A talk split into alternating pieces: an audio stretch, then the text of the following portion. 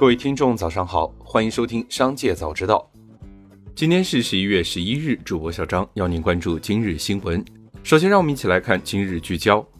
人民银行公布最新数据显示，近期金融机构房地产贷款投放明显提速。十月末，银行业金融机构个人住房贷款余额三十七点七万亿元，当月增加三千四百八十一亿元，较九月多增一千零一十三亿元。另据记者从多家银行处了解，十月份房地产开发贷款投放也大幅增长。十一月首旬，各行房地产贷款投放力度进一步加大，预计本月房地产贷款环比增长态势仍将延续。火锅龙头企业海底捞将在二零二一年底之前关停三百家门店的消息令外界哗然。对此，海底捞执行董事杨丽娟表示。此次宣布关停的三百家门店，有不少是二零二零年和二零二一年新开的店，这表明海底捞对疫情后的恢复速度出现了误判。二零二零年三月疫情趋于平稳，到了四五月份重新开业时恢复的比较快，加上当时店铺好找、房租等优惠条件多，他们认为可能是个机会，想抓住这个机遇，没想到疫情会反复，会延续这么久。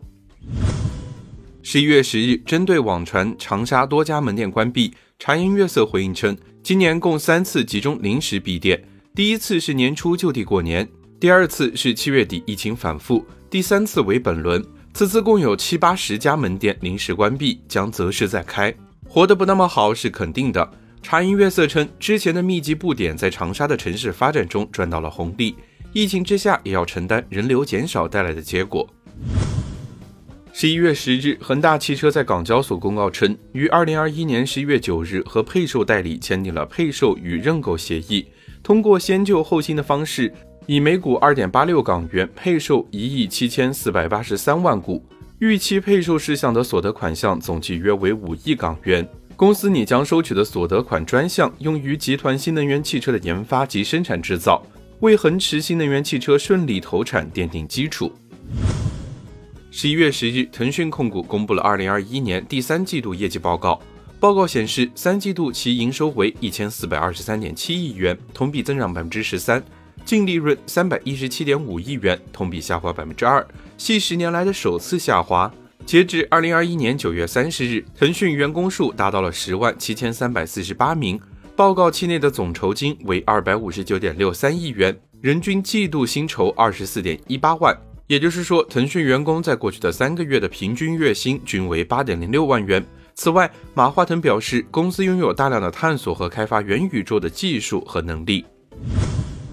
近日，在中国制造业领袖峰会上，格力电器董事长董明珠介绍了他的秘书，二十二岁的孟雨桐，并称要将他培养成第二个董明珠。孟雨桐毕业于浙江大学，在综艺节目中结识董明珠并获得赏识。最终由实习生转正成为董事长秘书。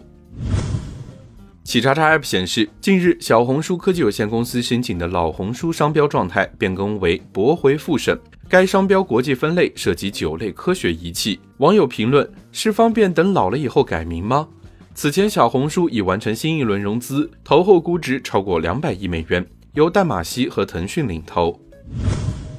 当地时间十一月九日，苹果首席执行官库克在 DealBook 在线峰会上表示，自己持有加密货币，但苹果短期内不会接受比特币作为购买该公司产品的支付方式，同时也否认了使用苹果公司资金投资加密货币的可能。紧接着，让我们一起来关注产业消息。近日，深圳市中级人民法院裁定债务人呼某破产，全国首位法律意义上的破产人产生。胡某在二零一四至二零一六年经营的公司关停，导致胡某负债近五百万元。二零一八年，胡某卖掉了唯一的一套住房，但仍余下一百余万元。通过三年的免责考察期后，胡某可免去剩余债务。法律界人士认为，破产条例最基本的自由财产前提下进入破产程序，有利于市场经济有序发展。十一月十日，中国证券投资基金业协会发布了三季度基金代销机构公募基金保有规模前一百强名单，其中蚂蚁基金、招商银行、天天基金等位列非公募基金保有规模前十。